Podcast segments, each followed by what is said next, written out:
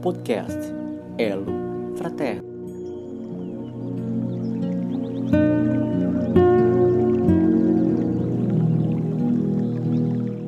Despreendimento. Geralmente o homem possui uma preocupação excessiva com os bens materiais, enquanto dá pouca importância ao aperfeiçoamento moral, o único que será levado em conta na eternidade.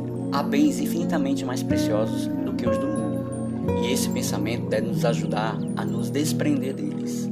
Quanto menos importância dermos às coisas do mundo, menos sensíveis seremos à inveja e menos sofreremos pelas nossas condições. O homem só é infeliz pela importância que liga às coisas deste mundo. A vaidade, a ambição e a cupidez fracassada o fazem infeliz. Ao supervalorizarmos os bens mundanos, estamos vivenciando o amor a si e no reconhecimento por tudo que somos e possuímos, nos afastamos de Deus. Então, em vez de nos apegarmos às coisas mundanas, vamos orar, vamos fazer a caridade, vamos ajudar ao próximo. Que esses sim são sentimentos mais plausíveis e que nos unem a Deus.